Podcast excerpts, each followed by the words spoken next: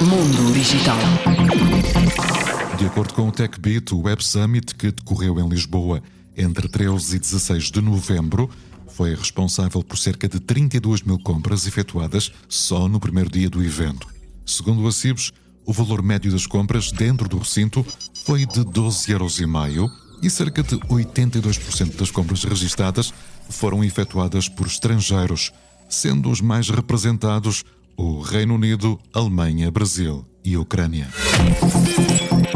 Mundo Digital.